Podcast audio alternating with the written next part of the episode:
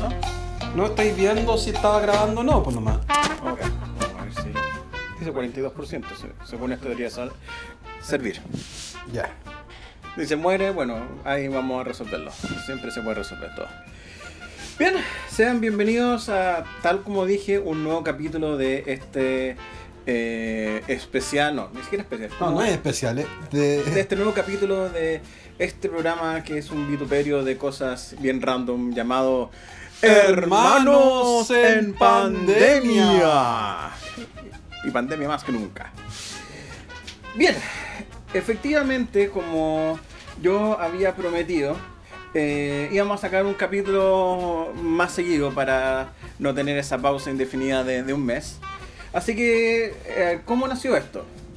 Cuando empezaron a llegar las sugerencias, eh, uno de nuestros colaboradores nos sugirió em, revisar lo que es el mito de Mega Man y su legado en, en lo que es la música y los OST. Eh, no vamos a hacer eso, no directamente. Vamos a dar una vuelta más o menos grande. O sea, vamos a hacer una suerte de, eh, de pequeños ajustes de tuerca a ese concepto y vamos a presentarlo a continuación. Sí, vamos a hablar en principio de Mega Man, pero nuestro... Pero de, no de la forma que ustedes piensan. Efectivamente. Ese es el punto. Eso es muy importante. Pero creo que se van a, van a entretener. A ver, Mega Man como juego nació en los 80, no me acuerdo el año, 19 1986 me tinca. Eh, Diría, a ver, no, diría más adelante. ¿Sí?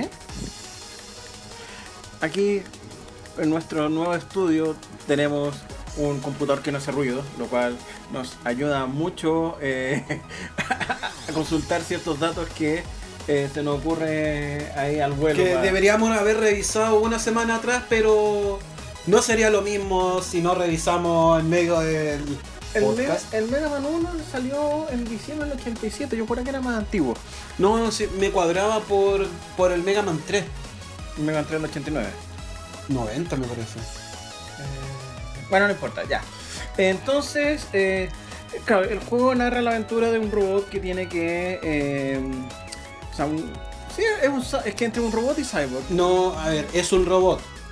Yo hice las investigaciones. Es un robot creado por el Dr. Thomas Light y es un robot. El tema es que antes de Mega Man estaba la versión original que fue el primero que primer robot que desarrolló conciencia propia. Protoman. Proto. Pero ahora, antes de Protoman estaba Sniper Joe. Es que no, no, no cuenta. Olvídate de lo que vamos a hablar. Ok, El canon, ya. el canon del juego, Sniper Joe es un, eh, un cyborg random, Ya. da lo mismo. Ok, lo que pasa es que eso va a tener importancia lo que vamos a hablar un poquito más adelante. Sí, pero básicamente el Dr. Light creó Mega Man. Es un robot, pero que tiene emociones, tiene intelecto superior. Y. ¿Sigo hablando del tema general o lo dejamos ahí? No, sí lo puedo Entonces, ¿cuál es? Thomas Light era amigo del Dr. Wiley, eran compañeros de universidad. Sí. El tema es que el Dr. Wiley se, básicamente se deschavetó Ujú. y comenzó a crear robots para destruir la humanidad. Dr. Light decía, no, eh, hay que, nuestras creaciones son para ayudar a la humanidad. Así nació Protoman. Dr. Wiley se robó los diseños de Pro- se robó Protoman. Y en base a eso, eh, Dr. Light crea Mega Man. Ya, pero eh, me acuerdo que en Canon el tema de Protoman es que Protoman eh, venía con una falla que lo hizo cagar más rápido y que cuando cagó por primera vez el Dr. Wiley lo, lo agarró y lo reprogramó. No, es que, es que no es que lo agarró y lo reprogramó, fue que Pro- Wiley se lo raptó. No es que Ok. Porque la falla de diseño es que se, se sobrecalentaba demasiado. Sí. Entonces, los disparos que él hace es para liberar la energía interna para que no, no estalle. Ok. Es por diseño. Ya. No, si yo hice mis investigaciones. Ok. Entonces, básicamente, a partir de, del diseño de Protoman, Dr. Wily crea los primeros seis Robot Masters. Ok. Y en base a eso, el Dr. Light crea a Mega Man. Ya. Y ese es el antesala básicamente del Mega Man 1. Ya. Ok, entonces, claro, salió el juego y el juego ha generado una franquicia gigantesca que eh, perdona el tiempo, si bien, eh, claro, no es un, ¿cómo ponerlo? No es un Call of Duty eh, que genera millones de millones de dólares. eh, ha resistido los pasos del tiempo, ha tenido un fanbase que se mantiene. Y una de las cosas que han- ha llamado la, la atención, obviamente toda su, su imaginería y su estética, sino también su música. La música de Mega en muchos sentidos es casi un ítem propio. Entonces, eh, de hecho, la gracia de la música de Mega Man es que en la época de, de los 8 bits era una música muy rockera. Sí, sí. Es más, se puede más Rockman. Entonces, claro. Bueno, y el personaje femenino se llamaba Roll, Rock Sí. and Roll. Así es. Entonces, Eh, eh, después para el Mega Man 7 salió Bass and Treble. sí. Bueno, eh, el hecho es que obviamente el tema de la música de Mega Man ha, ha marcado muchas generaciones y muchos músicos han hecho reimaginar- reimaginería de la música de Mega Man. Muchas remixes, versiones rockeras, eh, versiones electrónicas con sonidos 8 bits. ¿Ya? Dale. Ahora, si quieren ver y escuchar algo brutalmente glorioso, Ya. busquen en YouTube un speedrun de Mega Man. Ah, sí, e- ese es conocido. Es que sí, es conocido, pero no, yo asumo que no todos Sí, no- nuestros auditores lo cachan. Que es básicamente en un escenario, hay una banda tocando en vivo las músicas de la etapa y un señor haciendo un speedrun del juego al mismo tiempo. Entonces cuando cambia, por ejemplo, de la melodía del jefe, de la etapa al jefe, la banda para y comienza automáticamente la melodía del jefe. En vivo. Haciendo un speedrun. Entonces maravilloso. Búsquenlo en YouTube. Creo que es de un MagFest de mi, del 2010 por ahí, pero puede ser un poco antes, un poquito después, pero búsquenlo, vale la pena. El hecho es que, eh, claro, todos estos eh, músicos o artistas efectivamente como que reimaginaban la música de Mega o hacían sus propias eh, reinterpretaciones de la música de Mega, pero tocaban las melodías del, del OST de Mega Man. No habían bandas que hacían canciones relacionadas a Mega Man. Hasta que aparecieron dos. Primero vamos, a- hablar de la, banda que no vamos a hablar, que es The Megas. Eh, efectivamente, The Megas es una banda que, hacían, que hacen covers, eh, principalmente eh, de, los temas de, varias bandas, pero le ponen letra. Entonces, eh, ha- han hecho canciones de, de Mega Man, pero simplemente canciones específicas, no es que hayan hecho un imaginario. Caso contrario es el nombre del capítulo que vamos a hablar a continuación, de Proto Proto Man. Man. The Proto Man es una banda indie en el sentido más eh, funcional de la palabra. Lo bueno es que se autoproducen todo. Eh, o- El verdadero concepto de independiente. Sí, efectivamente. Y eh, al igual que de Megas, son una banda que tienen obviamente fascinación por el, el universo de Mega Man.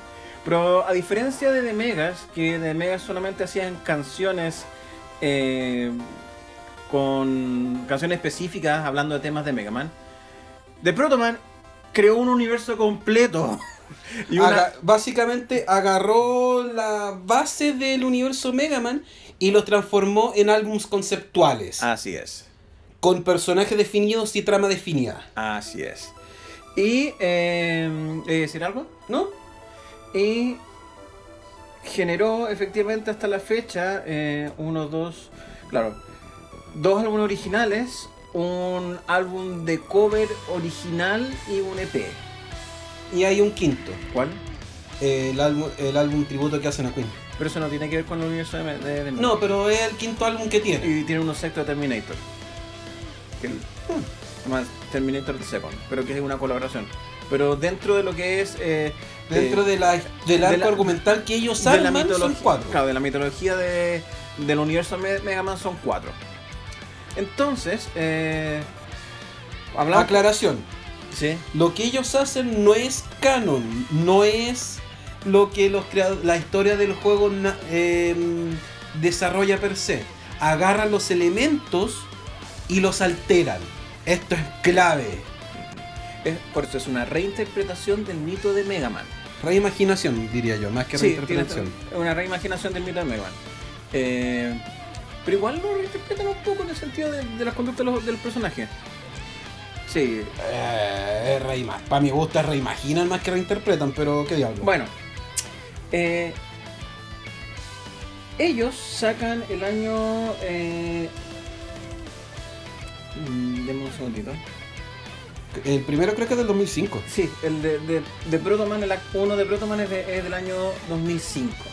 Entonces, eh, a ver, ¿cómo lo vamos? Voy a hacer una breve descripción del primero eh, y después entramos a hablar de efectivamente la historia. Porque hay dos aspectos que... eh, de hecho, ah, voy a hacer una breve descripción del primero y el segundo, sin hablar de spoilers, sino en el aspecto musical. Y Sí, hablemos, de la- hablemos del aspecto musical primero. y en el, espérate, en aspecto musical y en el aspecto lírico temático. A ver, eh, acto 1 de Protoman es, podríamos decirlo, eh, musicalmente hablando, es como escuchar a, a The Drive-In con The Mars Volta, eh, una suerte de, de banda media eh, alternativa con ciertos eh, sonidos como progresivo alternativo. En es- o sea, tiene un poquito de Mars Volta, pero sin, sin ser particularmente pro. Sí. Mars, a Ma- Mars Volta se le nota su fascinación por el pro. Bueno, el- lo que pasa es que por eso a The Drive, a The Drive-In y Ma- de Mars Volta es lo mismo. The, The Drive-In es la banda eh, anterior a The Mars Volta. Mm. Entonces, claro, esas, esas guitarras, eh, efectivamente, que tiene The Mars Volta, vienen de The Drive-In. Porque el vocalista de Mars Volta y, eh, y el guitarrista de Mars Volta eran miembros de The Drive-In. Entonces, eh, tenían esa sonoridad. Ahora, en, en esa época era muy garage, era, es casi una banda garage en el primer disco. Sí, a nivel de pro- a nivel de producción se le nota que e- el do it yourself era heavy metal. Pero hay algo que me gusta mucho que tiene mucha actitud ese, ese álbum. Hay algo que le. que, eh, como que tiene mucha actitud de vamos a sacar esa y, y tiene mucha, mucha potencia. Ahora, eso es. Eso es. eh, sonoramente hablando. Líricamente o temáticamente hablando, podríamos decirlo. eh, Zack Snyder se encuentra con Shakespeare en un bar. Más o menos ese es el tono de, ese primer álbum. Ya. Ah, sí, sí, es como cuando uno lee las letras, de por favor alejen todos los objetos cortopunzantes de su alrededor. Todos. Si ven un lápiz, aléjenlo. De hecho, yo tengo un lápiz. Ya. El segundo, El segundo acto, que es eh, Father, eh, The Father of the Dead. em, The- of the Dead. sí, The Father of the Dead. El segundo, efectivamente. Deme un segundito que eh, nuestro, público- nuestro público se dio cuenta que esto iba a ser muy denso. eh, pese a que no debería ser denso. Ya, Hegel, 7. Bueno, eh, se va a quedar a escuchar la ansiedad. La Es Hegel, obviamente está acostumbrado a la densidad. Ya. Entonces, eh, claro, Father of the Death. eh, Dead. solo- Death. Dead. A ver. Aquí tengo Studio Albums. eh, Father of Death. Death. Va.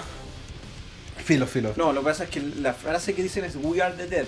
Sí, por, por eso yo lo estaba Sí, no, asociando. pero, eh, es Father of Death, el padre de la muerte. Sí.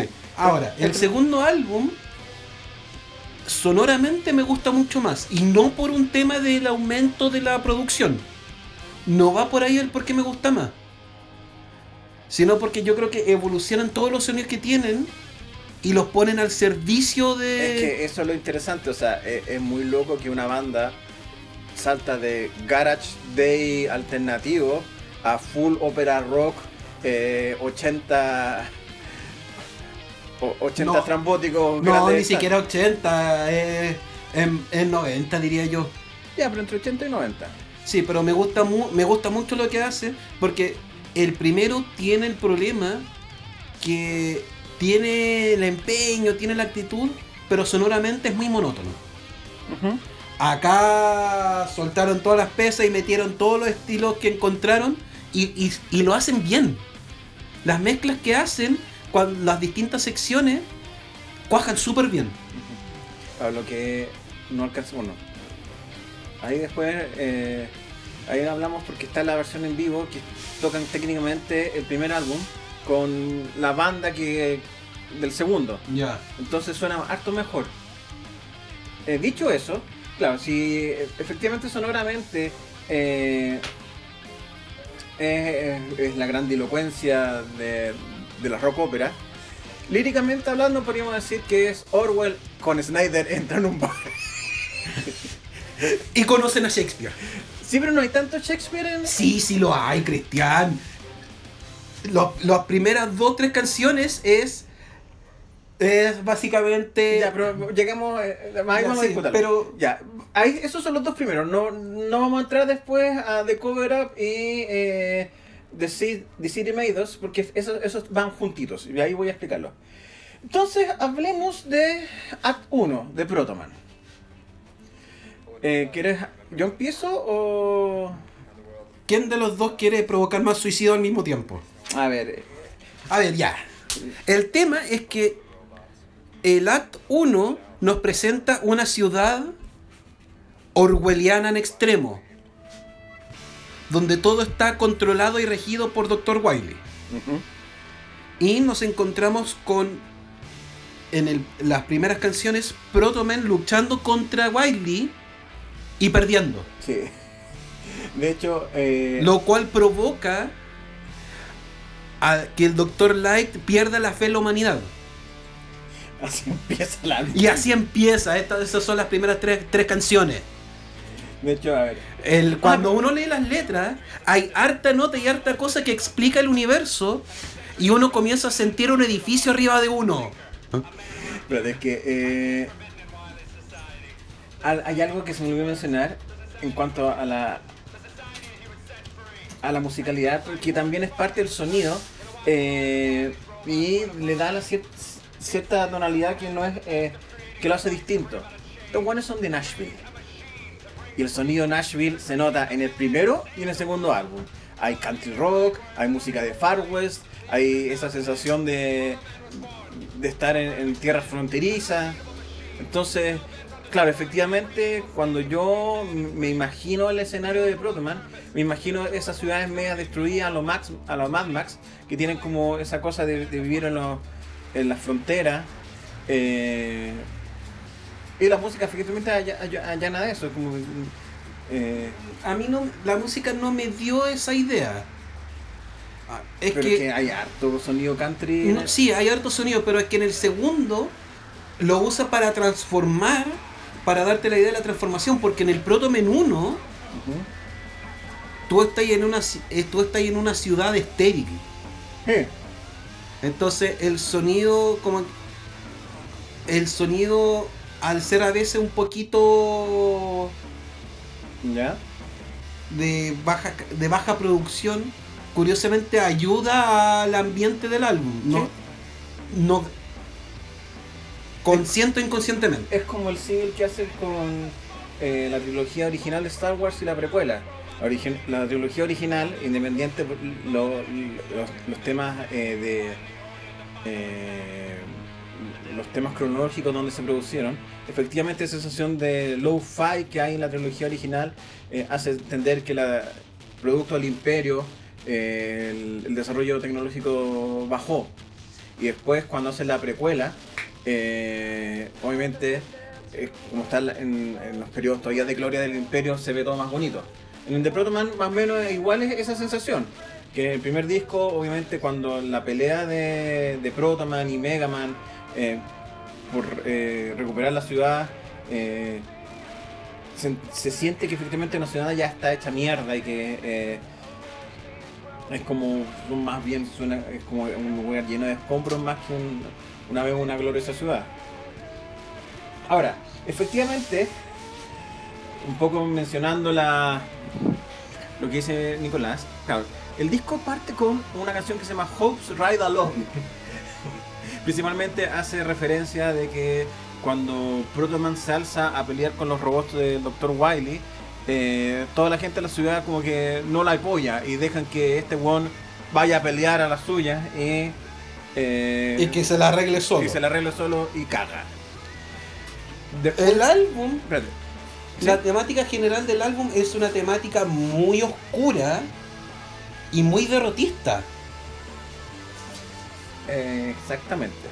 Porque después, la siguiente canción se llama Funeral for a Son, que es cuando eh, em, Thomas Light entierra a Protoman y se da cuenta que es el único que se interesa por la muerte de, de Protoman y efectivamente eh, en esa parte quiere destruir su taller, pero sin darse cuenta empieza a construir otro robot.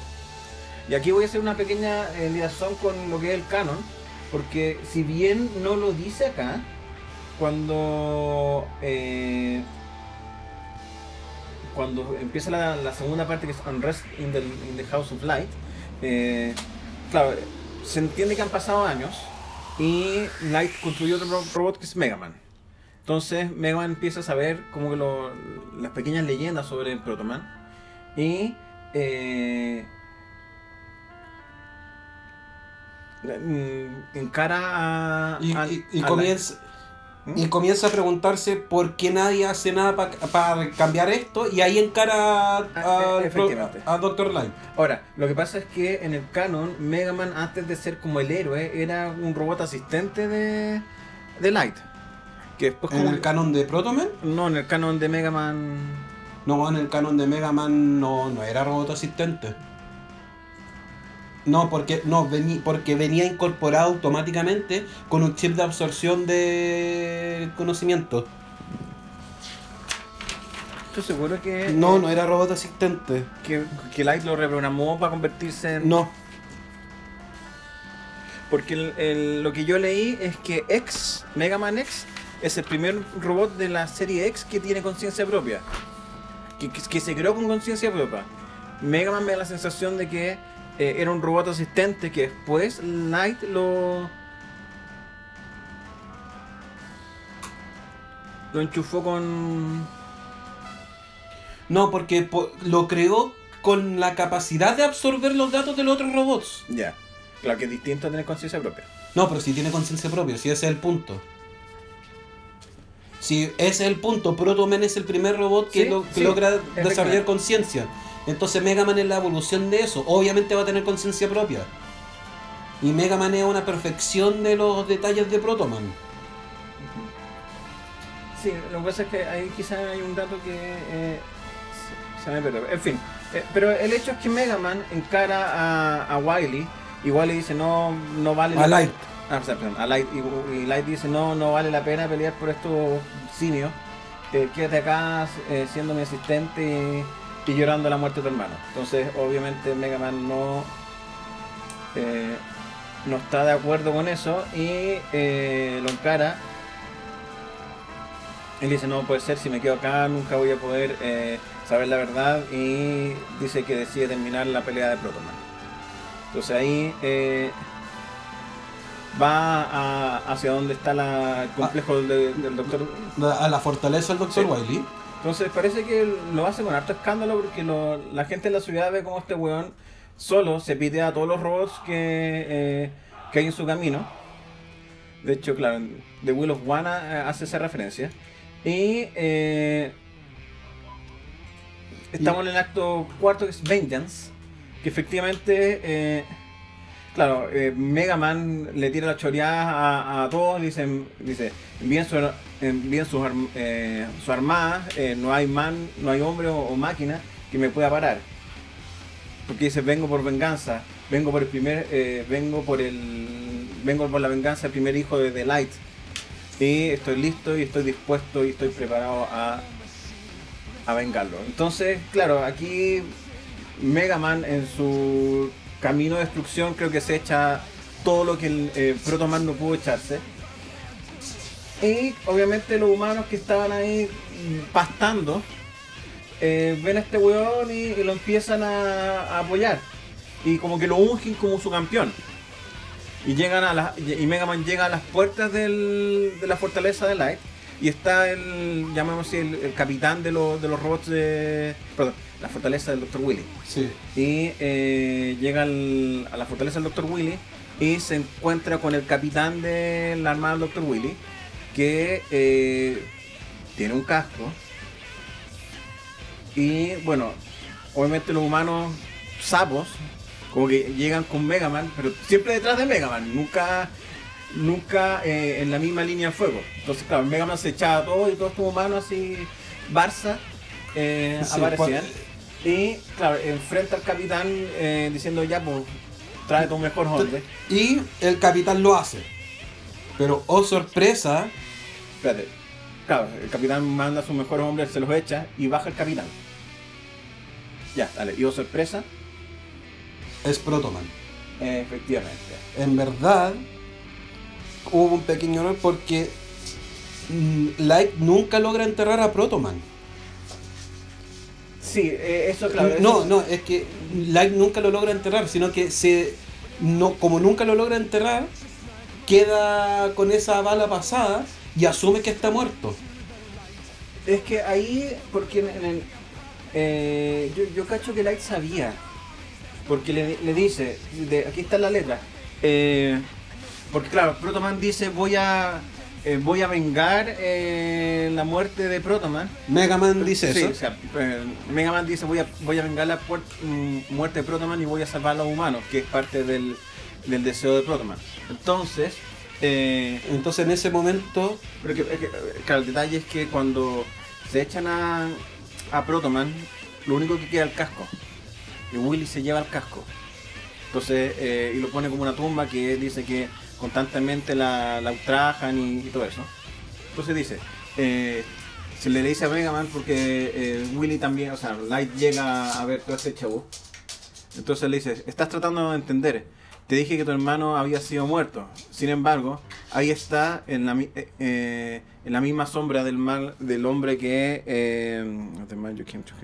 Ah, es la misma sombra del hombre que vi- viniste a destruir. entonces básicamente el- la obra trata de que la humanidad no, es- no tiene redención. Sí, pero espérate, que lo, lo que pasa es que ahí el, el tema es la... No, la- es que no, no tiene redención porque Doctor le, le dice, o salvas a Protoman o salvas a la humanidad, pero no puedes hacer las dos. Efectivamente. Entonces, eh, Protoman encara a Mega Man y le dice, oye, dentro de esos hueones pastosos que están detrás tuyo, eh, ¿hay alguno que se ha parado a ayudarte en esta pelea? Entonces, eh, son tan cobardes que prefieren estar detrás de un hueón y no pelear su propia batalla. Eh, y cuando ya empieza a, a decirle, en realidad estos humanos no, no quieren un, héroe, quieren un mártir, eh, o quieren alguien a, a quien cantar y después cuando tú mueras van a buscar a otro. Entonces ahí eh, eh, empieza el, enfrentamiento final. Y los humanos, tan humanos como son, eh, empiezan a, apoyar a Mega Man que mate a Protoman. Y claro, Mega Man al principio no quería, porque según el- los textos es como que estaba dudativo, pero claro, Protoman se le tira encima y Mega Man reacciona y lo mata. Ahora, parece que obviamente su poder era más, más poderoso, o sea, más alto que el de Protoman. Y Pero Protoman se llevó una última victoria al final. bueno, es que de, de alguna manera sí, obviamente se lleva la victoria porque eh, Porque rompe la voluntad de Mega Man. Porque logra hacer que Mega Man no considere a los humanos dignos. Cuando el álbum termina con Mega Man abandonando a los humanos a la suerte de los robots de Wily. Así es, porque al final, eh, cuando Mega Man empieza a, a llorar la muerte de Protoman, los humanos saben dicen, oye, ¿por qué estás llorando por él? Si, eh, si era tan fuerte, ¿por qué no, no sobrevivió? Entonces... Era un poquito cuando Mero dice si era tan bueno porque murió. exactamente, es, esa, esa parada. Entonces, claro, ahí Mega Man se da cuenta que estos humanos no valen la pena y eh, le dice, ustedes son los muertos, que es una frase que aparece muchas veces en... Ah, Es una frase recurrente dentro de- del álbum. Ahora, no me entiendo el por qué lo hacen, pero no me gusta como concepto para Mega Man esa caída de, en desgracia. Sí. Ahora, claro, es una caída de gracia, efectivamente. eh, y el álbum es pesimista por donde lo miré de todos los aspectos. O sea, la caída en desgracia de Mega Man, también la caída de Doctor Light, también la, la encontré dura de digerir. Entonces, eh, claro, el final termina con un epílogo que se llama Due Vendetta, con la venganza. Entonces, en el epílogo, que principalmente es una canción que dice nombres, da a entender que al final Mega Man va a volver a pelear. Pero no se sabe cuándo. Yo no entendí eso en lo absoluto. ¿Mm? Yo no, yo, enten- yo no entendí eso en lo absoluto. O sea, claro, termina... eh, Lo que pasa es que dice Du, Ven- Du Vendetta porque lo- logra, en, en de cierta medida, lo que hace es logra vengar a Protoman.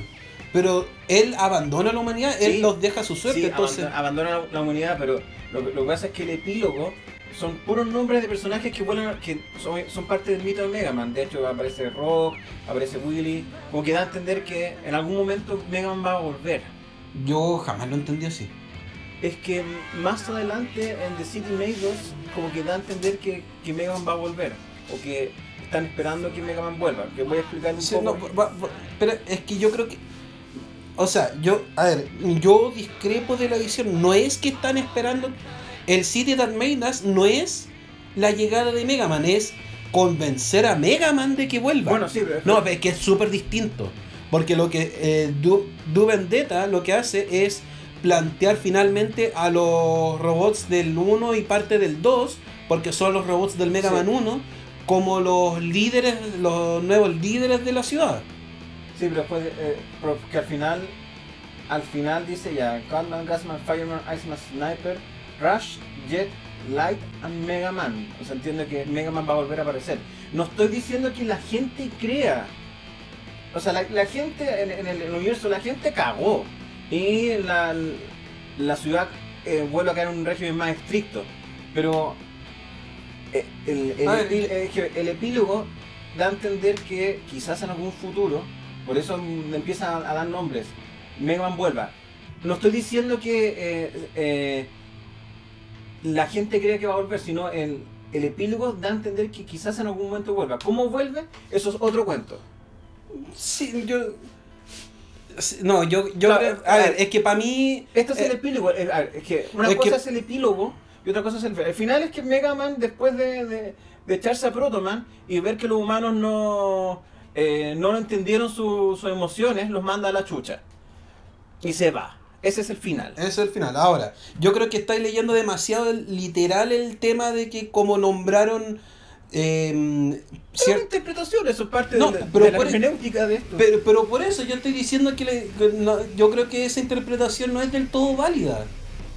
Yo creo que asociar asociar a la obra el hecho que mencionen los personajes no sé si sea como argumento. Ah, no, es que como en la letra menciona, en la última canción mencionaron tal cosita. Es un final abierto. Porque hubiese, a ver, si, si hubiese, si, lo- eh, si los buenos de Proto Man hubiesen cerrado el, el, el, el mito de Mega Man con Mega Man yéndose, hubiesen simplemente quitado el epílogo y hubiesen puesto un game over. Ahora, claro, lo que pasa es que aquí hay cosas medias nerds. Eh, esto es como una suerte de referencia de Seven Seas of Ride. Que, eh, Porque Protoman es particularmente fanático de Queen. eh, El quinto álbum que mencioné es un álbum doble de puras canciones de puros covers de Queen en vivo. en vivo. Entonces, claro, hacen eh, The Seven Seas of Rai, que alguna vez voy a tener que hablar de la saga de Rai, eh, aparece al final de, eh, de Queen 1 como una suerte de preámbulo de lo que sería la, la saga de Rai, que por muchos motivos no, no cuajó del todo.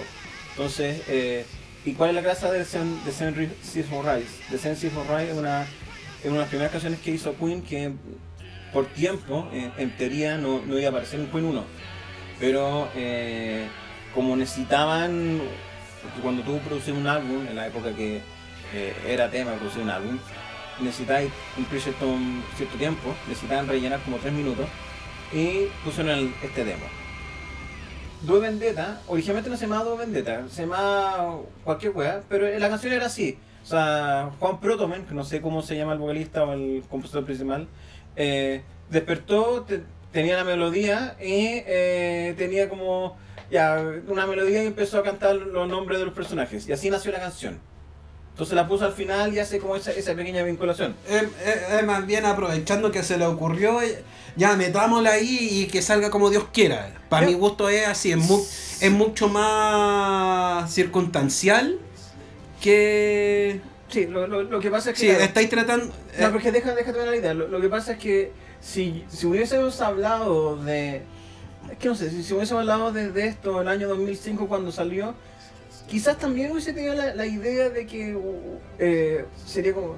Dan como un pequeño final abierto, porque si no, esto es muy tétrico. O sea, el, el héroe de todo dice: váyanse al demonio. y, a ver, Porque, claro, el- No, no, es que yo, yo, yo creo que, a ver, yo creo que es así. Yo creo que es así que el, que el, el compositor dijo, fuck this shit. Y la canción como que fue como para cerrar, para cerrar con estilo más que para cerrar la narrativa. Ya. Entonces, eh, ese es el acto 1. El acto 2 se llama Father of the Death o Father of Death, que eh, en rigor es la precuela. Es una precuela. Cuenta los ori cómo los orígenes de Light y, Wi- y Willy y cómo el Dr. Willy ascendió al poder. Efectivamente. Entonces, claro, la, la historia cuenta que eh, la ciudad, y esto es un concepto muy importante en, todo lo que es eh, la narrativa de, de la historia de, de, de Protoman o el universo de, de Mega Man en Protoman, hay dos conceptos que se repiten, que es la ciudad y la noche. Entonces, eh, ¿ah? ¿me iba a decir algo? Sí, lo que pasa es que la noche es por es por contraposición a, A la luz. A la, a la luz, que es el Dr. Light. Sí, pero se repite más la palabra la ciudad, que es como el, el- el escenario donde se da. Y la noche efectivamente es donde, claro, cuando cae la noche y lo- los robots empiezan a, a como a, a cumplir su, su misión. Porque eh, en el acto 3, claro, las dos, gran- las dos grandes, grandes canciones que, que aparecen es This City Made Us y eh, We Stand in the Night. Que eh, Hold Back the Night. Sí, pero mantengámonos Sí, en... eh, ya. Entonces, en el acto 2, claro, eh, doc- el doctor Light cuenta la historia que su madre, su padre trabajaba en las minas. Y claro, esta ciudad al parecer era una ciudad muy industrial. murió en las minas. Y eh, dado ese, esa tragedia, él decidió que iba a, a ver la forma de mejorar la vida de las personas. Y aprendió todas las técnicas de, de mecanización y automatización. Y claro, empezó a, a construir los robots. Entonces, al momento ya de eh, activar, por así decirlo, Skynet, eh, Es que, a ver, estáis fal- es que lo que pasa es que no es tan así porque lo comenzó a construir junto con, con Sí, Doctor... sí. No, pero es que es importante. sí, razón, ya. Porque el Dr. Wiley es la contraposición de la visión idealista de Dr. Light. Porque acá Dr. Light era idealista, era las, los robots lo que estamos haciendo es para mejorarle la vida a la gente. Dr. Wiley decía, no, lo que estamos haciendo es para avanzar en, eh, como en la evolución y, de- y- y ver hacia dónde nos lleva y los robots son el camino. Él habla de que la humanidad ya nos sirve y que son los robots los que nos van a llevar al siguiente paso. Entonces cuando están en esa discusión, Wiley finalmente convence a, a Light de que tiene que ir por ese camino. Por eso dice, vamos. Sí. Al final Wiley lo convence porque siempre en las canciones tienen la tienen esa dualidad de que lo hacemos para los humanos y lo hacemos y Wiley dice lo hacemos a pesar de los humanos. Ya, entonces eh, activa esto. Y claro, eh, Light está dudativo de que si eh, activar las máquinas era lo, lo correcto. Y claro, Light tenía una novia que se llamaba Emily, que no se habían visto hace meses, porque estaban, obviamente Light estaba terminando los últimos pasos para eh, para iniciar todo el sistema. Y por esas malas cuevas, claro, Light abandona el departamento y justo un rato después eh, llega Emily a hablar con Light y se encuentra con el Dr. Willy, o Wiley. Y eh, Wiley le gustaba, le gustaba a Emily y Emily lo rechaza. Entonces, ante eso, eh, Wiley eh, hace un gesto y aparece un robot verduzco con un, ojo rojo que mata a Emily.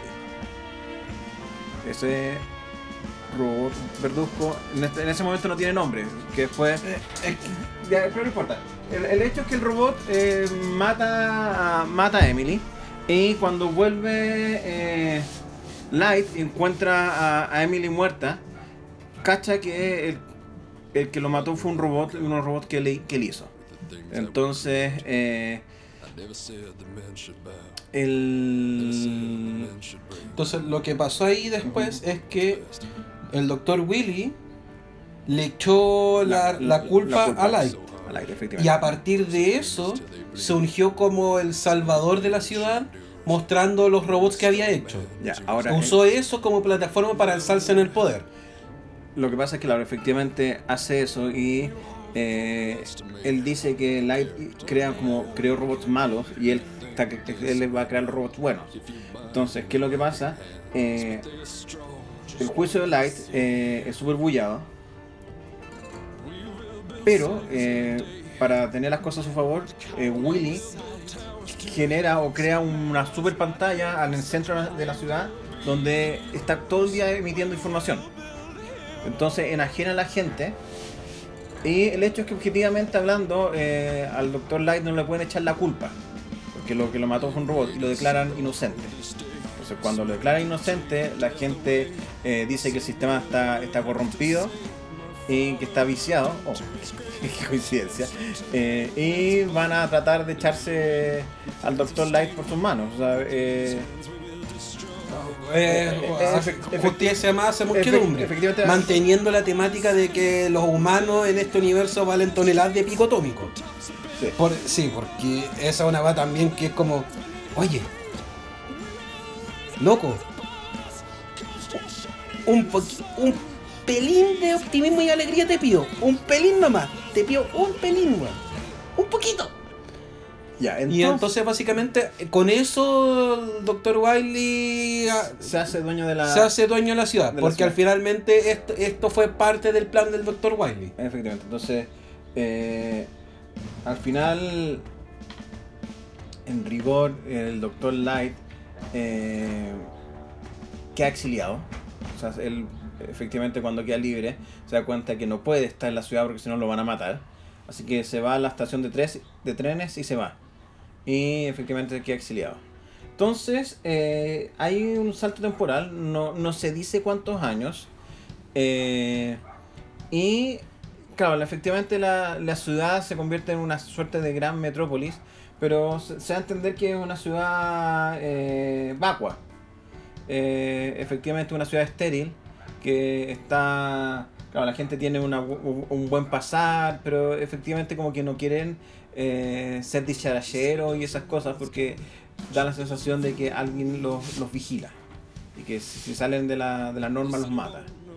Entonces, entre esos hay un tipo llamado Joe que dice, no, esto está mal, eh, hay mucho más, eh, hay de haber mucho más que esta ciudad estéril y eh, decide irse.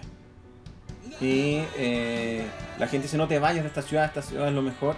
Eh, y parece que era muy escandaloso porque eh, Se fue en una, básicamente se fue en una moto tipo Harley Davidson, Sí. eso da a entender que se fue con así, me voy bitches. con el máximo escándalo y creo que, claro, le robó el, be- el beso a una mina, o sea, fue bastante escandaloso cuando, cuando se iba. Entonces eh, se fue a la ciudad y, claro, pensando que efectivamente que había algo malo en esa ciudad, entonces em, se, va a la ciudad y llega como a un camino eh, y realmente baja y se da cuenta que hay alguien que lo sigue. Es un robot verduzco con el ojo rojo Y ahí Joe se da cuenta que efectivamente el- el- las leyendas que había en la ciudad, que había alguien que eh, en las sombras eh, Te miraba, eran te, ciertas. te miraba y imponía orden era cierta, que este, este robot. Entonces, eh, no sé si se encuentra con Light. Se lo encuentra. No, el, pe- pe- el pe- pelea pelea con el robot. y Y, an- antes de que el robot lo mate, aparece un hombre y elimina a este robot. Sí, Y ahí se descubre que es el Dr. Light. efectivamente. Entonces, eh, el Dr. Light empieza a hablar con Joe y que le dice que efectivamente claro, la gente de, de esa ciudad está enajenada por esta gran pantalla que tiene, que tiene Willy y que hay, hay que haber una manera de, de callarla. Y Joe, ni tonto ni perezoso, ya, yo me ofrezco y eh, decide, deciden destruir la, la gran pantalla. Esta es una suerte como... La idea de que esto. de que la gran pantalla es. Es, es parecido al concepto de, de Foucault, el. plan- panto- de una pantalla que. eh, como Es, ojo. es- es como la, es más bien de la, pantalla la pantalla del gran hermano de 1984. Sí, lo que pasa es que la, la pantalla del Gran Hermano de 1984 está. eh, está sacada de la idea de, de Foucault de esta pantalla, no me acuerdo, es como. Panóptico, el concepto es panóptico. panóptico. El panóptico es una arquitectura carcelaria que eh, la planteó el filósofo Jeremy Bentham eh, y que principalmente es una torre central donde el guardia eh, está al medio y de esa manera puede ver en 360 grados lo que ocurre alrededor de la cárcel. Foucault agarró ese concepto y lo planteó como una teoría indicando que eh, las sociedades generan mecanismos de vigilancia y control de tal manera que eh, los eh, habitantes de la sociedad siempre tengan la sensación de que son vigilados para así eh, no, no apartarse ni romper las normas establecidas. Entonces, en ese sentido, la, la torre de, de Willy eh, de alguna manera se está convirtiendo en en un panóptico. El hecho es que, claro, es- esta gran pantalla o este gran ojo que lo ve todo eh, tenía que ser destruido y eh, yo estaba embalado con eso y entra a la ciudad con moto encima y salta y quizás no lo pensó tan bien. Claro, él salta con la moto. eh, claro, no, no sé cómo lo hizo, pero el hecho es que salta, llega a, al- a la pantalla en sí y la hace cagar. El tema es que el- esta pantalla está a lo más alto de la ciudad y cuando la hace cagar, esa weá explota y manda yo a la mierda. Ahora, pequeño tema. Entonces, el nombre Joe es. De ahí pasa a ser Sniper Joe, que es uno de los. que es uno de los enemigos. Sí, lo que pasa es que eso es una parte de la- del sadismo de, de Willy. Que Willy después. Ya, es que. Eh, No, es que esto es para. Es que eh, creo que lo leí por ahí que es parte de, de la historia de, de este universo. Dale, dale. Lo que pasa es que en los juegos hay un enemigo que tiene armadura verde, un casco y un ojo rojo que se llama Sniper Joe. La figura de Joe se basa a partir de ese enemigo, pero la, la reconvierte. Entonces, claro, lo que pasa es que eh, cuando yo. eh, cuando yo muere, lo primero que. eh, que ve Light, efectivamente, la gente en vez de. eh, como que lamentar la muerte, creen que fue un atentado terrorista. Y No fue tan así. Lo que pasa es que destruyó esto, la gente estaba estaba, estaba dubitativa y a comenzar a apoyar. claro, los parlantes empezaron a hablar de, de atentado terrorista. Y Wiley, y a- Wiley comenzó a hablar de atentado terrorista y comenzó a sacar más pantalla y más, más parlantes y transformó la zona que era la zona central en la fortaleza de Wiley. Ese es el tema. Entonces, básicamente acá, acá te cuenta la historia de cómo se creó la fortaleza de Wiley a la cual iban a pelear después Protoman y Mega Man. Y cuando ocurre eso, eh, Wiley eh, libera su ejército privado, que es un ejército de estos robots. Que tiempo después eh, cuando Wiley sabe quién hizo el atentado, eh, los renombra como Sniper's Joe. Un poco parte de su sadismo contra Light. Entonces, eh, Light ya más cagado no puede ser. Eh, se va a quedar a morir ahí porque efectivamente la pantalla está explotando y está ca- cayendo en, en pedazos. Y eh, él tenía una carta, que era una, una carta que Emily le, le iba a dar. Que pa- parece que Em- Emily, entre comillas, iba a terminar con él porque, claro, él no podía, ella no podía Claro. estar. Lo que pasa es que cua- cuando llegó Light, él vio una carta con Sí. Emily y él interpretó de que esa era una carta de que iban a terminar.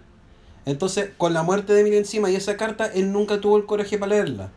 Entonces, en su último momento de muerte, decidió abrirla y se dio cuenta que era una carta de, de amor de Emily. Sí, pero igual da, da, da a entender que eh, Emily cachaba que ella iba a morir.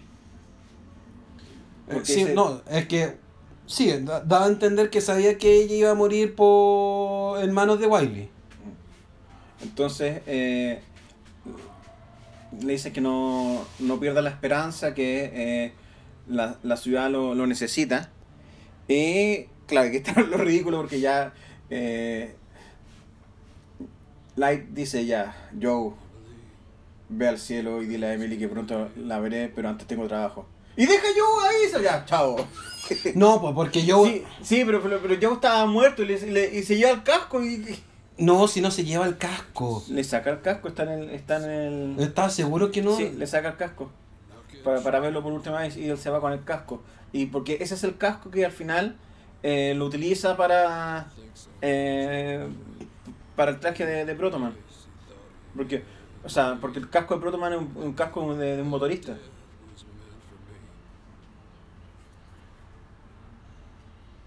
Y yo era motorista. Sí, pero es que yo siempre interpreté que el casco, que yo no andaba con casco motorista, sino que andaba con el casco del robot original que lo mató. Pero lo, éramos. eh, lo, lo, lo acomodaron como un casco de moto. Aparte, claro, eh, hay un, un corto, un cortometraje de, de esa parte. Y eh, yo siempre ando con un casco de moto. Ya. Entonces, claro, efectivamente, claro. Willy le, le quita el casco al robot, se lo acomoda, pero es un casco de moto al final. Entonces- Light. Sí, sorry. Sí. Willy Light. Entonces, ahí termina eh, el acto 2, que es tan resplandeciente como el acto 1. Pero por último, el acto 2 Claro, da, da una... es una tragedia. Es una tragedia. El acto 2 es una tragedia.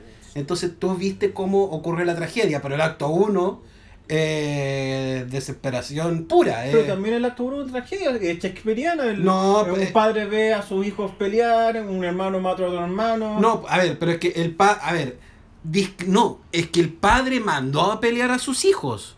Ya eso es shakespeariano. No, no. Es que en el, el acto 1 se siente mucho más. Yo lo sentí mucho más maligno en ese sentido. Pero eso no, no, no, no deja ser el, el hecho que ten- tiene esa, esa, not- esa, esa nota de tragedia griega, o sea, de tragedia shakespeariana. Fraticidio, eh, No, yo- no, es- reinos que caen. Pero acá no, no cae ningún reino. Bueno, efectivamente, pero no cae ningún reinos reino. que no se recuperan. O que, Acá el. Acá lo que hacen es sencillamente estable- establecer a Humano el poder al, a Willy. a Willy. Ya, entonces esos fueron los dos primeros actos. Y, eh, claro, aquí hay una suerte de liazón que algunos dicen que eh, sí, que no.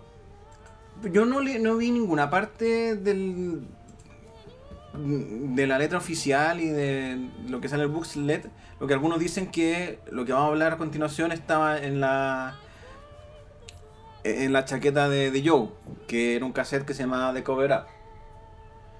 Eh, bueno, The Cover Up aparece en 2015.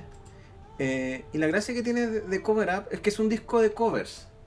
Pero los covers arman una historia. Es un, y ahí está lo increíble. Es un disco conceptual de covers. Eh, que lo entretenido es que obviamente, claro, hay que entender el concepto de, del universo de Protoman para, para hablarlo. Y claro, lo que no tengo claro si esto, el de Cover Up, es, viene después del acto 2 o viene después del acto 1. Pero me, me da la sensación que viene después del acto 1. A mí, me, a mí al contrario. A mí me da la sensación de que es antes del acto 1. Por eso es que no.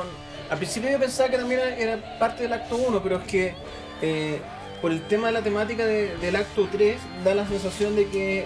eh,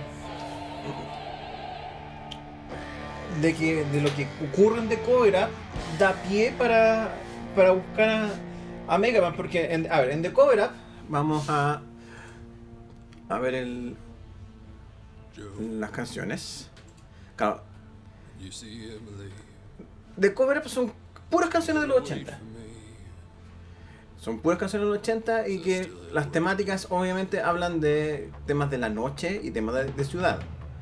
Entonces la historia, claro, Y de temas de batalla. ya, lo que pasa es que la, la historia empieza con un- Una llamada telefónica. una llamada telefónica y después viene con Because the Night.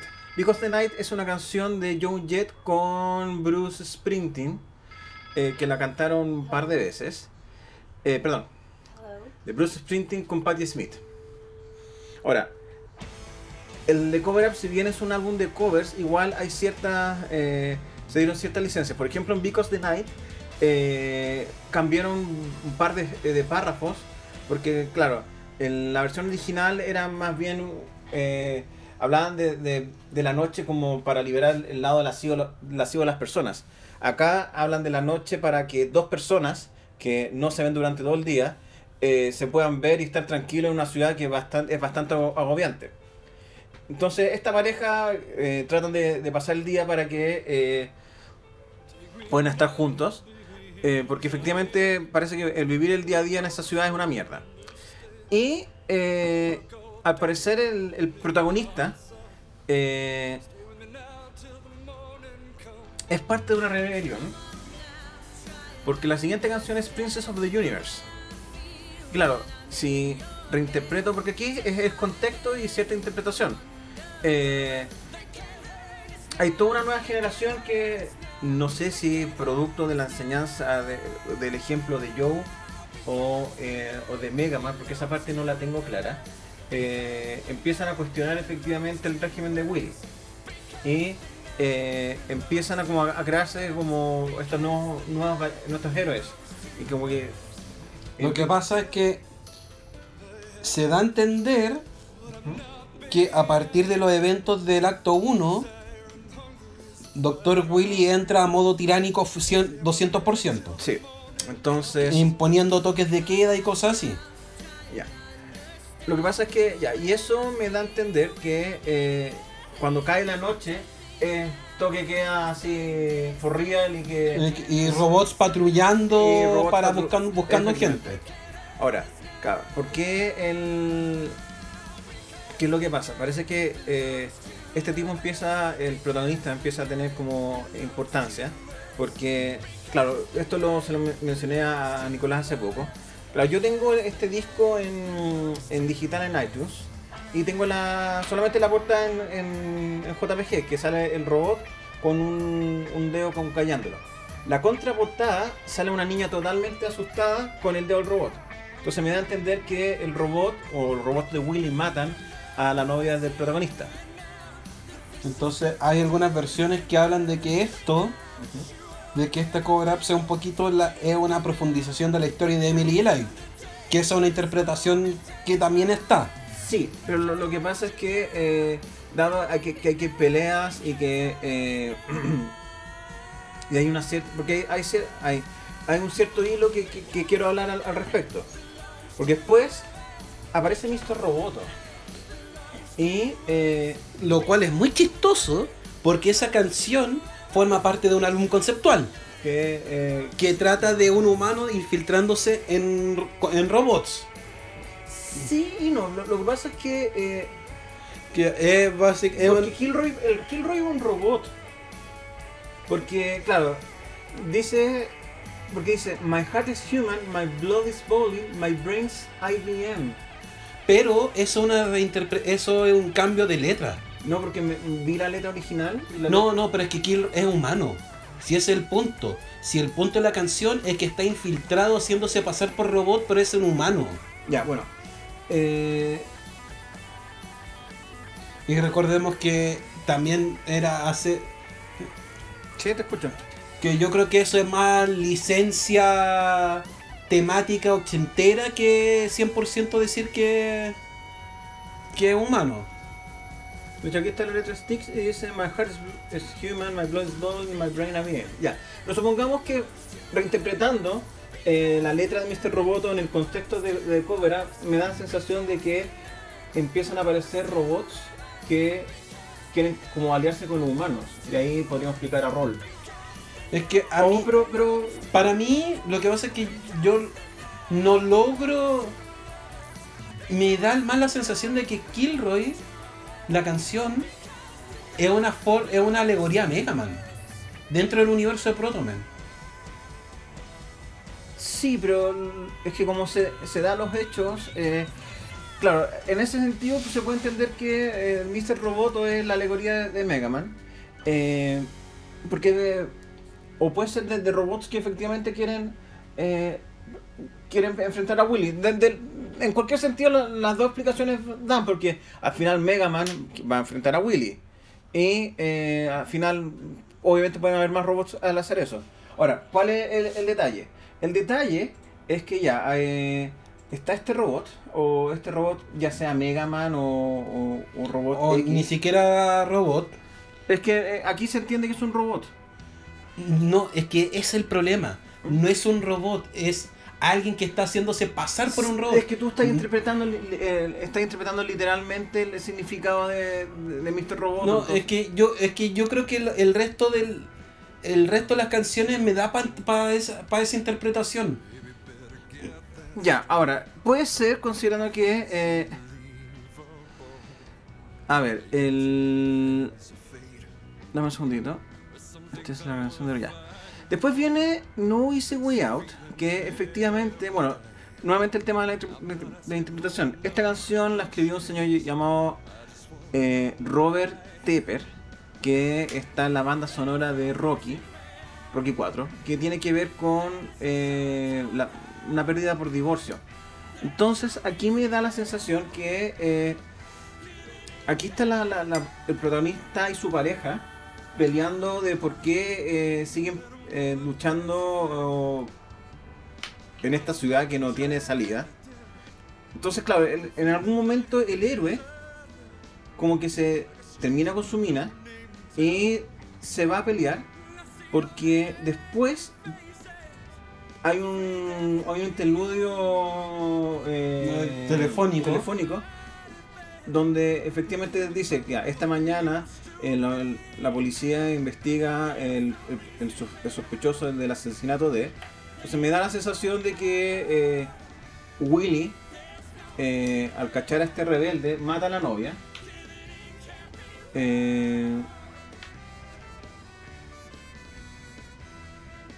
porque después eh, habla, dice, necesito que sepas algo. La forma que estábamos juntos fue real. Y no importa qué pase ahora, nadie nos va a quitar eso de nosotros. Tengo que irme. Te veré pronto. Ahora, ¿qué pasa con In the Air Tonight? Y es una cosa muy la de esta canción. Claro, la, canción original la escribió Phil Collins eh, cuando supo que se iba a separar. Él sentía en la, noche de que recibía la noticia que su matrimonio eh, se iba, a terminar, claro, y, y siente esa sensación de pérdida en la noche. ¿Qué pasó? Llegó Miami Vice. Hay una reinterpretación de en Miami Vice de esta canción al momento que los protagonistas eh, van a enfrentar a, a un capo de la mafia colombiana eh, en la noche, ellos dos, eh, porque no había otra forma, porque nadie los les creía que este weón estaba ahí, no me acuerdo bien en cuánto. El hecho es que eran ellos dos y principalmente era también para vengar la, la muerte de varios compañeros que... Habían sido asesinados por, esta por la mafia. Por esta mafia. Entonces, claro, la escena, es una escena muy mítica, es que están estos dos, Don Johnson y su amigo, eh, yendo a la, a la guerra eh, con toda la mafia colombiana en Miami. eh, y la escena de Dear Tonight significa, claro, eh, se siente que hay una, una batalla que viene inminentemente. Entonces, claro, efectivamente este weón de, ya debe ser como parte de una facción rebelde que está buscando algo. ¿Por qué? Porque después hay una canción que es muy random, que al principio no la entendía, pero en- siguiendo un poco la progresión del disco, eh, hay Trouble Night. Noten que siempre estamos hablando de la noche. Al Trouble Night es principalmente la, la historia de un weón que eh, quiere eh, salir de la ciudad para eh, ir, ir a ver a su mina. Eh, y obviamente habla de, de la ciudad dice, tengo que escapar, esta ciudad es, eh, es, sticky, es como incómoda y cruel. Eh, debía, ya, debía haberse llamado primero, pero muero por verte. Entonces, eh, prefirió irse de ahí e ir a verla. Ya, ese es a, a Robert Knight. Obviamente, en el contexto de, de Protoman, efectivamente, es un weón que están manejando en la noche para eh, ir a ver a su mina. Lo que se va a es que este weón muere. ¿Por qué? Porque la siguiente canción es Total Eclipse of the Heart, que es la perspectiva de la mina que está esperando este weón. Que al final el weón nunca llega. Entonces, eh, esta mina adquiere un papel importante porque en algún momento se asocia con el protagonista que eh, ya perdió a, a su, a su novia. ¿Y por qué se hago esta... esta Eh, eh, que estáis met- es que en un momento estáis metiendo como doble protagonista. Es que hay dos protagonistas, o sea, el protagonista es que lo que pasa Eh, es sí, lo que pasa es que estáis, estáis mezclando personajes, yo cacho. No, no, no, lo, lo que pasa es que... Es que hay hablado siempre de protagonista, pero de repente decís que hay un segundo, tenéis, explícalo bien. Ya. Cuando termina el Dear Tonight, se entiende que el protagonista principal eh, se va a una batalla. Después hay como un corte porque, claro, aquí no se entiende, pero en, en- en el vinilo y en el cassette, que sacaron un cassette, el primer lado termina en In Dear Tonight y el primer lado del vinilo termina en, en Dear Tonight. Ahí termina el primer lado. Sea, ahí termina como la primera historia principal. El segundo lado, Abre con Total Eclipse of no, con, con I Draw. Ah, cierto, cierto, O sea, abre con Aldo of Night, que es una canción muy happy. Que habla. ¿eh? Sí, pues, o sea, el- el- el- la melodía es muy feliz, eh, considerando todo lo que pasa. Porque si bien el es- está chato de la ciudad y como que la ciudad es incómoda, él está feliz de que van a, va a manejar toda la noche para ver la ciudad, a su novia eh, en, en la ciudad. Entonces, pero. Eh, se entender que otro weón. ¿Ya? Es que eh, eh, un poco la idea. Porque después viene Total Eclipse from the Heart, que es la perspectiva de la mina que está esperando el one que está manejando. Y que al final el one nunca llega. ¿Ya? Ahora, todo esto cobra sentido con el otro interludio que se llama The Hunted. Entonces, la mina habla con el protagonista principal, la mina de Total Eclipse from the Heart, habla con el, con la, con el protagonista principal. El tema es que hay un salto, hay un salto en el tiempo, ¿ya? Porque aquí eh, se entera que la mina es reportera, ¿ya? Y eh, hablan que los van a encontrar. Entonces, eh, dice, esto nunca se va a acabar, ¿cierto? Mírame, estoy temblando. Eh, vaya, eh, reportero intrépida que soy. Debe estar muy decepcionado. Entonces el protagonista le dice, no, no lo estoy. Y después dice, la mina, eh, ¿cómo era ella? La mujer que, que te mataron. ¿Ya? Y él responde, ella era una guerrera. Entonces se da a entender que eh, la mina del lado 2 y el hueón del lado 1 se reúnen porque los dos tuvieron eh, una, un- una tragedia. Sí, ahora, la, la- la otra interpretación es que la mina está hablando con Dr. Light. Sí, lo, que- lo que pasa es que... Es que yo, yo leí también esa interpretación entre las notas por ahí por allá. Y leí la interpretación de que esto ocurre post Joe y antes del asedio Protoman. Sí, pero el. Entonces, o puede ser que haya sido justo ahí entre. o justo comenzando. Por, un- por- y me cuadra también por una de las canciones que aparece. ¿Cuál? Trooper. Ya, porque. Después de esto viene el Trooper, que da a entender que los robots empiezan a atacar. Ahora, eh, lo que pasa es que se da a entender que ya, ya hay una, una suerte de facción rebelde peleando. Entonces, eh, porque claro, The Trooper es la canción de un soldado que está peleando un ejército contra otro batallón. Eh, aquí la. la Lo que hacen constantemente en el álbum es cambiar letras para que haga sentido armando la historia. Entonces la letra original acá decía pegarle un. pegarle con una bayoneta a un ruso. Y acá cambian a Russian in, my- in my sight with a robot in my sight. Sí. Entonces, claro, efectivamente esto explica una batalla en que se entiende que hay una facción rebelde peleando con los robots. Bueno, eh, termina que los robots arrasan con esta facción rebelde. Eh, y después eh, viene I Still Believe in the Grand Designs, eh,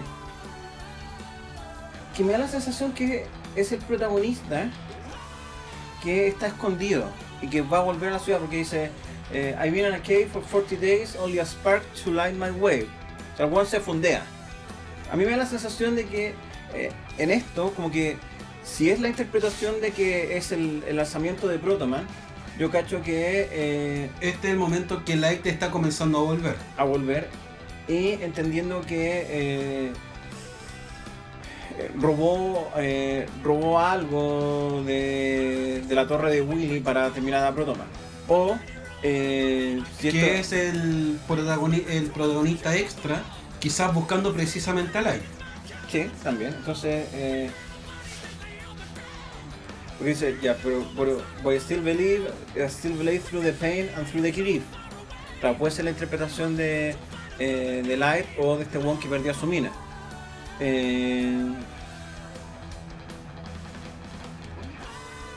entonces, claro, este, este protagonista que tiene algo, que puede ser un- una cosa importante para la rebelión o puede ser algo que iba a entregar a Light, eh, está volviendo a la ciudad y después, claro, aquí hay una canción que se llama Results. Que eh, da la sensación de que obviamente se entiende que hay humanos que igual están en la facción de Willy. O sea, porque dice, Did you get it? I don't want excuse, I, I want results. O sea, se entiende que hay algo que le robaron al, Que le robaron a Wiley dice, quiero resultados ahora porque están buscando de Sí. recuperar ese algo. Entonces, eh, después viene Danger Zone, que es otra batalla, que eh, se da a entender que obviamente es otra batalla entre los robots y los humanos, que los humanos pierden. Porque después viene eh, Silent Running, eh, y aquí me da la sensación, y por eso me, me- me da la sensación que no es Wiley, porque si, eh, si lo veo No, del- que, no, que no es Light. pero que no es light. Eh, porque si lo veo desde la perspectiva de este protagonista, esto es una carta que es, eh, se, lo, eh, se lo envía a la mina. Que me, me da la sensación de que es- esta facción rebelde tratan de hacer como un, un ataque o, o un- o una última arremetida y salen para atrás. Porque dice, toma a los niños y, y- y- y a ti misma y escóndete. Eh, porque ahora la, la- la batalla está cerca.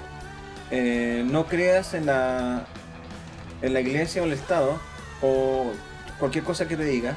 Créeme, yo estoy con el alto comando. Yo cacho que eh, la, la maquinaria de propaganda de Wiley está diciendo que esto está todo control y que todo está normal, cuando en realidad es que está todo la cagada. Entonces, porque después dice, ya, can you hear me, can you hear me running, can you hear me running eh, to you? Porque después dice, there's a gun and an ammunition just inside the doorway. Use it until only is an emergency. Significa que ya, eh, lo más probable es que, que esté la cagada. Entonces agarra esas armas y defiéndete en caso de que esto se termine saliendo eh, totalmente de control. Por eso es mi interpretación. Ahora, ¿qué es lo que pasa? Al final de, esta canción hay como una voz que he tratado de, ubicar lo que dice. Claro, lo único que dice que eh, hay alguien desaparecido por 18 años y que aún así su, su enseñanza se, se mantiene. Es Mega Man, es Light. Entonces por eso me da la sensación de que eh, están buscando o, a Mega Man o a Light, pero me da la sensación que ese era Mega Man. Porque Light eh, nunca, nunca fue visto como un héroe. De hecho, Light en, en- rigor ya no es una leyenda, es efectivamente un, un weón eh, en el ostracismo puro. Entonces me da la sensación de que ese personaje que hablan eh, es Mega Man. A ver, sí, ba- bajo esa teoría también podría ser Protoman. Pero es que Protoman, todo el mundo sabe que Proto está- Protoman está muerto, pero Mega Man no. po. No, a ver, bajo, bajo la lógica de es que estoy pensando de que de que esto fuera de que la reportera ¿Mm? habló con Dr. Light. Y que apareció esto, porque recuerda que entre el primer ataque de Protoman y el de Mega Man también hay un paso del tiempo importante. Sí, en teoría son 12 años. Entonces igual cuadra. Ah, no, no 12 años, son como... A ver, lo que pasa es que yo estaba... Hice, hice ese cálculo que eh, dice 18 años. Entonces, claro, lo- los, primeros 12 años, el- los años de, de Mega Man y... eh, en en el año de creación de Protoman. Y después pasan 6 años, que ese es el, el- el tiempo entre eh, la muerte de Protoman y el resurgimiento de Mega Man. Entonces puede ser que esto esté ocurriendo, no sé, por meses o un par de años después de- del, del primer eh, Del de- primer embate de Protoman. eh, del primer embate de Mega Man. O, o- o de la batalla de Mega Man. Porque después eh, de esto viene lo que es el, EP que se llama The City Made Us. Que claro, tal como mencionó Nicolás en algún momento, eh, The City Made Us son como dos son dos canciones y como son efectivamente son contrapartes. Entonces voy a llegar un poquito. La primera, la primera parte da a entender que es Mega Man tratando de entender de por qué tendría que ir a salvar a todos estos hueones nefastos.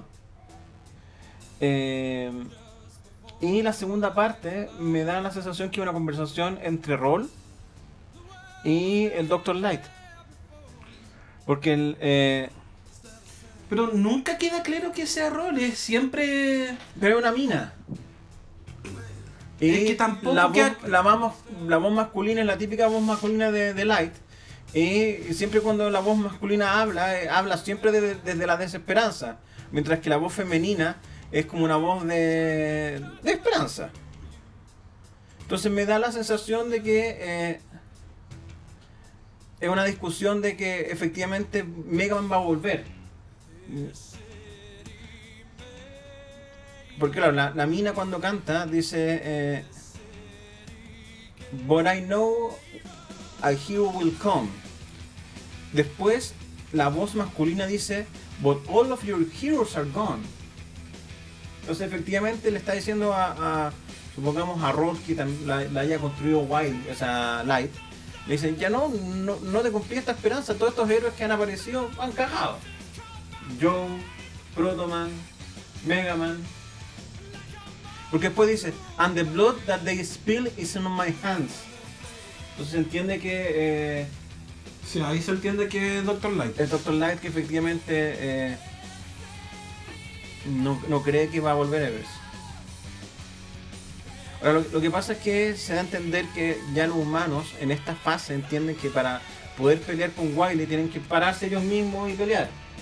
Cosa que no pasaba ni en, ni en acto 1 ni acto 2.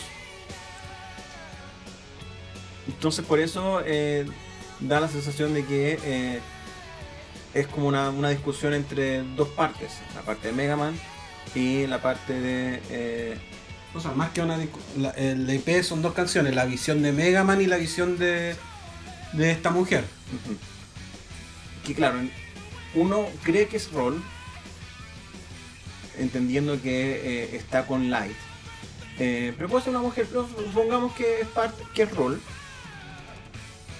Que cree que algún día va a volver, va a volver eh, Mega Man, porque Ron eh, en el canon es, es hermana menor de, de Mega Man.